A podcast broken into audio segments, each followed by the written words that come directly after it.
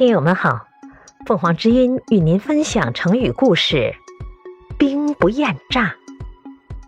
解释：厌，厌恶、排斥；诈，欺诈、欺骗。字面的意思是用兵作战，并不排斥用假象或欺诈的手段迷惑对方以获取胜利。这个成语来源于韩非子《难一》。凡礼君子，不厌忠信；战阵之间，不厌诈伪。君其诈之而已矣。公元前六百三十三年，楚国攻打宋国，宋国向晋国求救。第二年春天，晋文公派兵攻占了楚的盟国曹国和魏国，要他们与楚国绝交，才让他们复国。楚国被激怒了。撤掉对宋国的包围，来和晋军交战。两军在城濮（今山东鄄城西南）对阵。晋文公重耳做公子时，受后母迫害，逃到楚国，受到楚成王的款待。楚成王问重耳以后如何报答，重耳说：“美女、绸缎等等，您都有了，我能给您什么呢？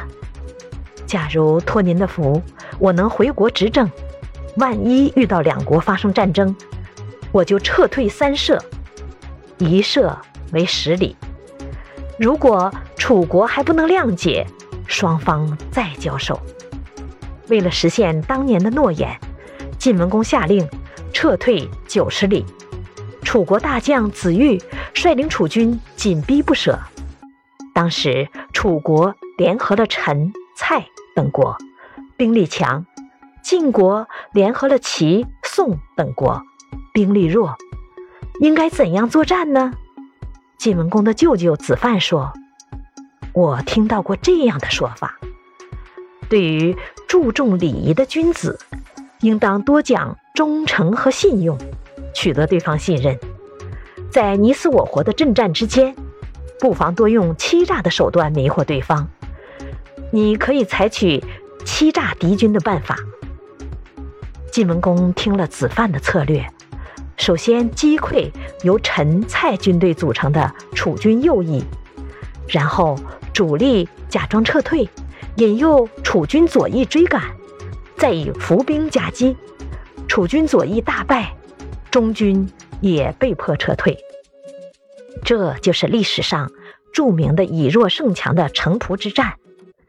晋国取胜后，与齐、鲁、宋、郑、蔡、莒、魏等国会盟，成为诸侯霸主。